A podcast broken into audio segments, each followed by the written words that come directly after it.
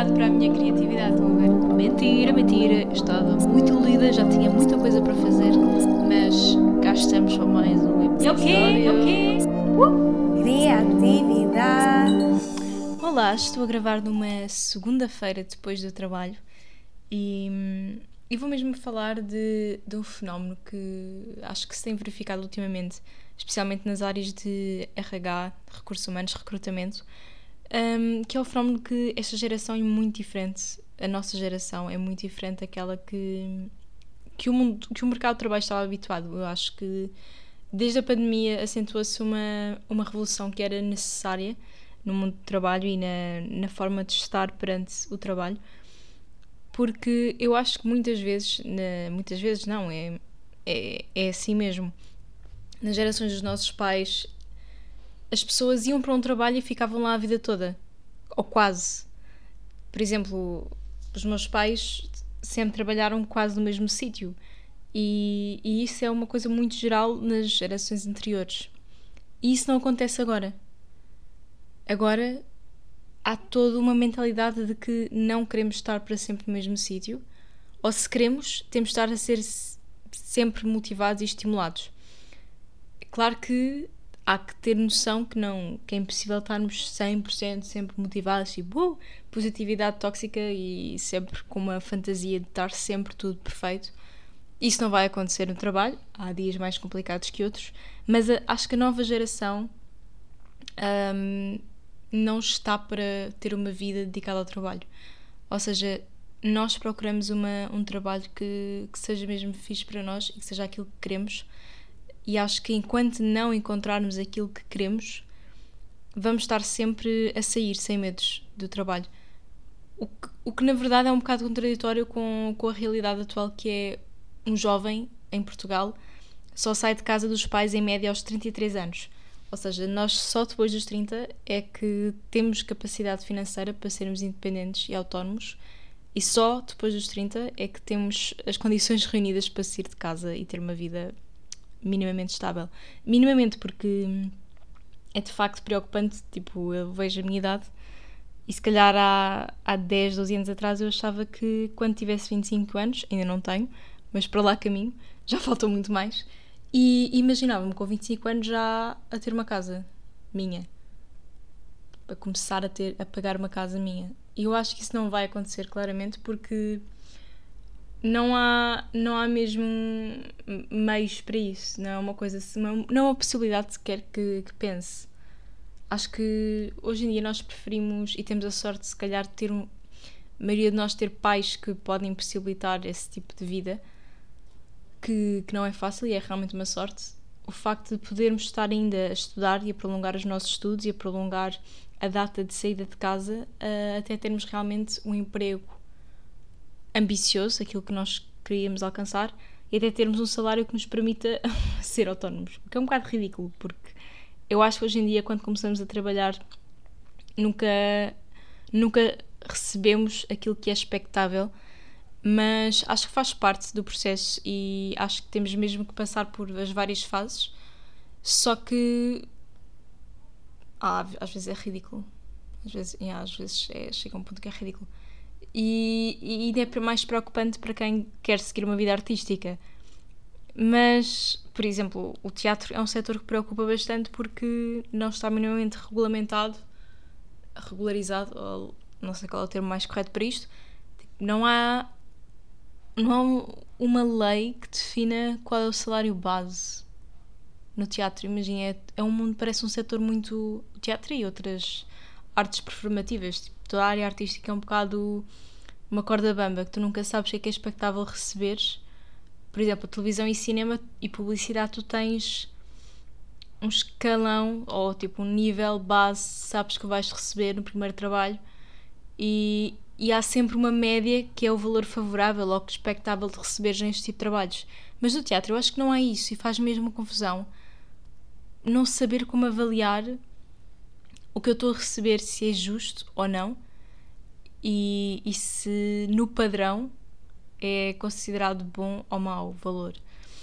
Acho que é muito complicado e, e se já achamos que recebemos mal ou que não é aquilo que devíamos uh, receber na idade entre os 20 aos 30, do, do salário que vamos recebendo dos 20 aos 30, em qualquer área. Então, na área artística, vocês não imaginam. Entretanto, o meu microfone deixou de funcionar, mas fica aqui o áudio sem microfone. Bem, mas não era disto que eu queria falar agora. Uh, ultimamente há muito um termo, um conceito aí, um, aí em destaque, que é o quiet quitting. E eu faço muito scroll no LinkedIn e vou vendo assim os artigos que acho interessantes. Uh, gosto realmente de estar aí a divagar no LinkedIn e a ver tudo o que é publicações. E há muito agora a publicação do quiet quitting. E inclusive já vi um, uma, um vídeo no Instagram e partilhei nas histórias porque realmente é a minha opinião sobre isso, que é porque é que está todo um conceito à volta disto que não tem outro nome senão o trabalho normal das 9 às 6, ou às vezes das 9 às 5, depende. É que agora há um fenómeno, chamaram isto quiet quitting, o fenómeno das pessoas trabalharem das 9 às 6, ou seja, cumprirem simplesmente o seu horário. E isto tornou-se um fenómeno porquê? Porque o mercado de trabalho está habituado a que as pessoas automaticamente trabalhem horas extras ou que estejam sempre num burnout e sempre a exigir mais das pessoas do que aquilo que é, é expectável. E, e, isso não devia ser regra, não devia ser uh, o que é que era previsto, não devia ser isso. E portanto, agora que a nova geração e há uma nova mentalidade de balancear mais a vida profissional com a pessoal, de repente há um fenómeno só porque as pessoas chegam, chegam à hora de saída e saem e vão à sua vida. Uau! Uh, que admiração a pessoa ter mais vida do que o trabalho.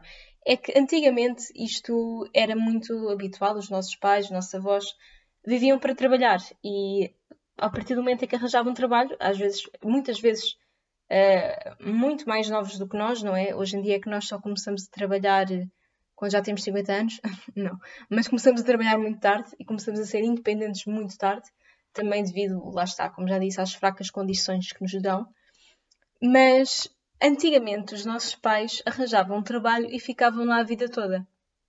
Não havia aquela coisa de procurar uh, continuamente por um trabalho que nos, que nos satisfaça não só as necessidades salariais, mas também as necessidades emocionais, uh, sei lá, sociais.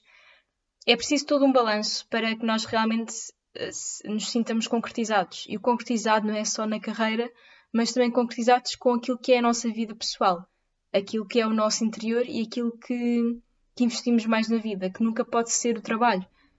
Eu acho que a nossa geração temos muito essa noção. Acho que cada vez mais há uma mentalidade de que o trabalho é para ser feito porque precisamos de dinheiro para sobreviver. Não é para vivermos para o trabalho.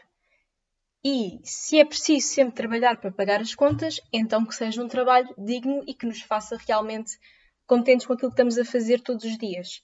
Uh, porque estarmos uma vida inteira a trabalhar em algo que não nos satisfaz minimamente os nossos gostos e preferências e não é algo que curtimos de fazer, então acho que a nossa geração nós abolimos logo essa hipótese. E, e lá está, está a haver um grande problema no recrutamento e em encontrar pessoas para trabalhar, porque hoje em dia nós não, não aceitamos qualquer tipo de trabalho. Isto depois também podemos ser vistos como uh, esquisitinhos ou uh, miúdos que não querem trabalhar e não, não têm vontade de trabalhar e que somos até muito. Uh, não sei. Uh, que esperamos muito, que a expectativa está muito alta e que não sabemos bem ter os pés no chão. Mas eu acho que não é bem isso. Eu acho que tem que haver também um balanço, tipo, ok, não podes estar se não arranjares o mesmo trabalho naquilo que queres, também vais ter que arranjar um trabalho para, com plano B para te sustentares e não podes estar sempre a querer o melhor, porque tu no início vais ter que, que, que te confrontar com, com um salário que não é aquilo que tu queres ou com um, um tipo de trabalho que não era bem aquilo que querias, mas já é mais dentro da área. Isso é perfeitamente normal. No início, ninguém tem tipo um sucesso, tipo de grande dinheiro, grande, grande posição numa empresa, grande estatuto. Isso só se alcança mesmo com o trabalho. Isso é uma coisa que eu estou mesmo ciente. E este ano foi o ano em que eu trabalhei mais. Eu levei-me a limites que não são saudáveis, como já repeti aqui várias vezes em episódios. E uh, lá está, só se consegue com um trabalho consistente. Mas esse trabalho não significa estarmos a trabalhar 13 horas por dia e a dormir 4 horas por noite. Calma. O mundo não acaba amanhã se tu dormires bem e se tu, e se tu fizeres um controle da tua gestão de prioridades e de horários de forma a cumprir aquelas 8 horas diárias de trabalho. Acho que também uma coisa da nossa geração é que já nascemos com todos os aparelhos digitais e dispositivos tecnológicos e eu acho que o nosso pensamento evoluiu à velocidade também da tecnologia. Eu noto que eu sou muito mais rápida e muito mais produtiva que muitas pessoas mais velhas que eu e é uma coisa inata, tipo, não é uma coisa que eu pratico e eu não faço o mínimo esforço. Eu não estou ali a fazer o mínimo esforço para fazer aquilo mais rápido ou mais eficaz.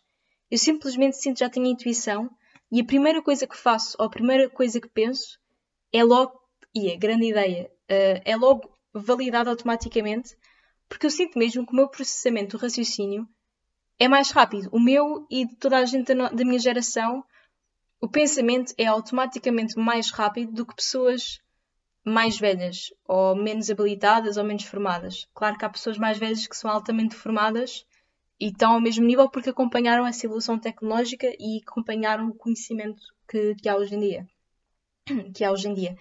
E, isso, claro que são exceções, mas noto que com esta evolução da tecnologia, será que em funções, tudo que é, tudo que depende apenas de um computador, será que justifica mesmo trabalhar 8 horas? Eu acho que não eu acho que no futuro as empresas vão ter que pensar realmente em, em dar mais benefícios aos colaboradores para conseguir terem uh, empregados, porque a nova geração vai exigir teletrabalho, vai, vai exigir um balanço com a vida pessoal muito maior, vai exigir, por exemplo, poder estar, ir passar uma semana ali nas aldeias do Xisto e no Alentejo e estar a trabalhar, ou seja, estar a trabalhar num sítio que seja pacífico e que lhe dê ao mesmo tempo a sensação de descanso, ao mesmo tempo que está a trabalhar, uh, ou por exemplo viajar pelo mundo e estar em teletrabalho.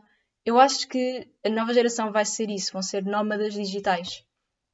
E é muito interessante que em Portugal já estão a investir nesse conceito. Já estão a investir, por exemplo, na aldeia do Xisto e em terras do Norte, Lausanne, uh, Castelo Branco, nessa zona, já estão a investir em alojamentos que têm internet de alta velocidade e que são no meio da aldeia e que permitem, têm mesmo espaços dedicados ao co-work, co-work e têm até, por exemplo, secretárias nos quartos, já propositadamente, para que o foco desses estabelecimentos sejam uh, pessoas que estão a trabalhar remotamente. Ou seja, para permitir que haja cada vez mais estes nómadas digitais, que são pessoas que trabalham para empresas em grandes cidades mas que o seu local físico de trabalho é em casa ou em qualquer lado.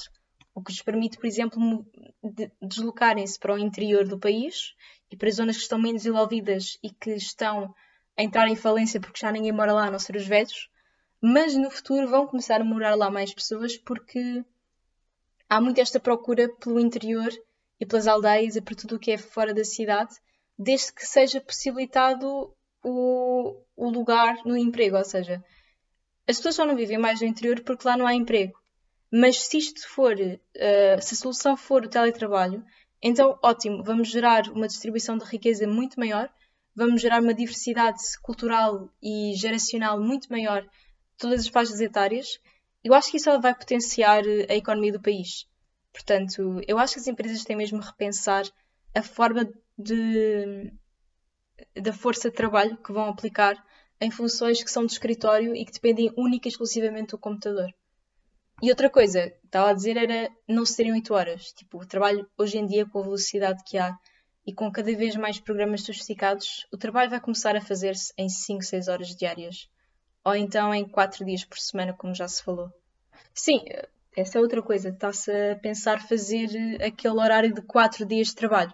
Eu espero que as empresas não pensem que em 4 dias vamos trabalhar por 5 ou 6 porque não é esse o propósito, não é esse o objetivo, ok? E muitas vezes as pessoas às vezes só estão a arrastar as tarefas porque sabem que vão ter tempo para fazê-las.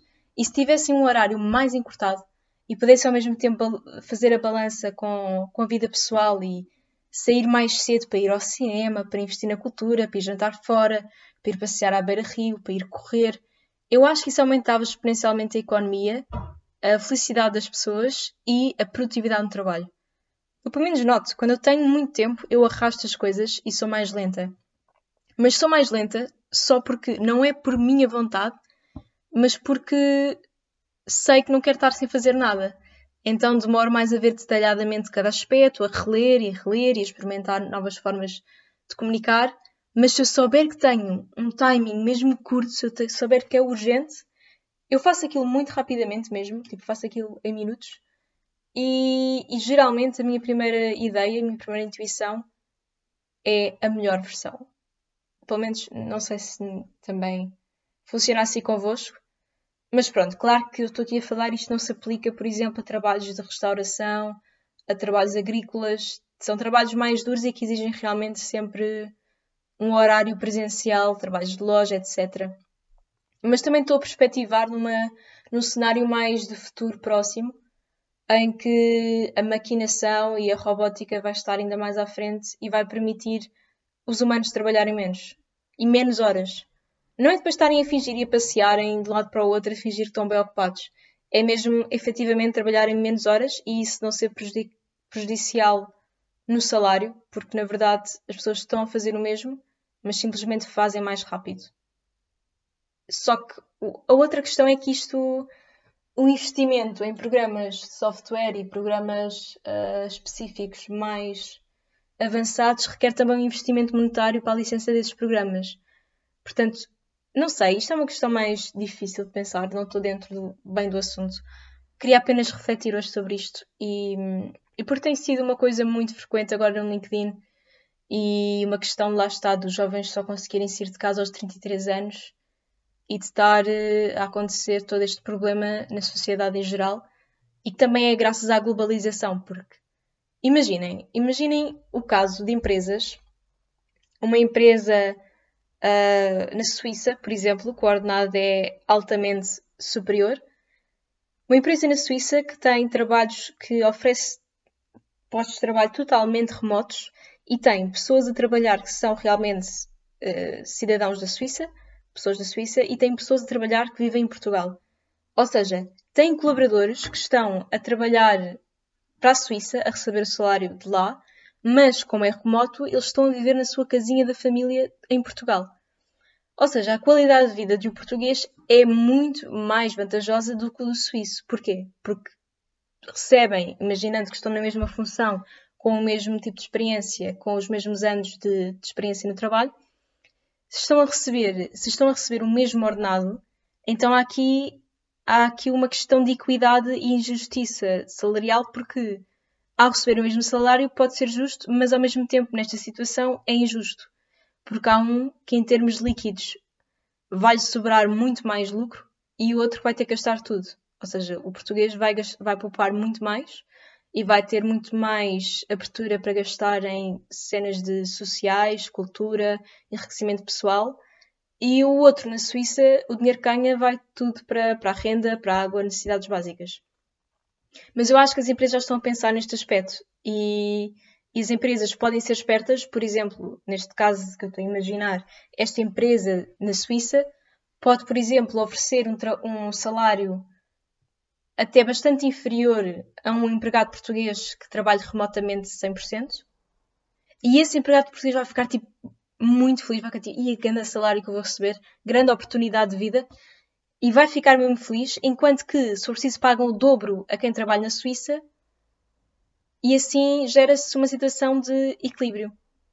Estão a perceber? Ou seja, fazem um, a comparação para verem o que é que é justo pagar em cada um face ao nível de vida no país onde vivem, sendo que traba trabalham ambos remotamente, teletrabalho 100%. Acho que isto é, é uma reflexão que tem que ser feita cada vez mais nas empresas e nas direções das empresas para gerir como é que pode ser feita a força de trabalho e como é que são os métodos e as formas de reter e cativar talento. É um grande tema porque agora há mesmo uma crise no recrutamento. Parece que é mesmo difícil encontrar pessoas para trabalhar e hum, isto vai agravar cada vez mais se não forem tomar, tomadas medidas para se adaptarem à nossa geração. Porque a nossa geração vai exigir isso e não há volta a dar. E ao exigirmos isso, só estamos a, a ajudar até a empresa a alertar-se cada vez mais cedo de que tem que mudar. É até um aviso amigo. é isso, acho eu. Em breve vou começar a publicar um tipo de episódio que é mais estruturado. Uh, estou a planear rúbricas para lançar episódios que não serão sempre, mas pelo menos uma vez por mês lançar um tipo de episódio que já tem uma estrutura. Ah, esses serão sempre com convidados. Este estou sozinha, vou simplesmente falar em temas que me sujam, que acho fixe de falar aqui. Muito bem, adiós!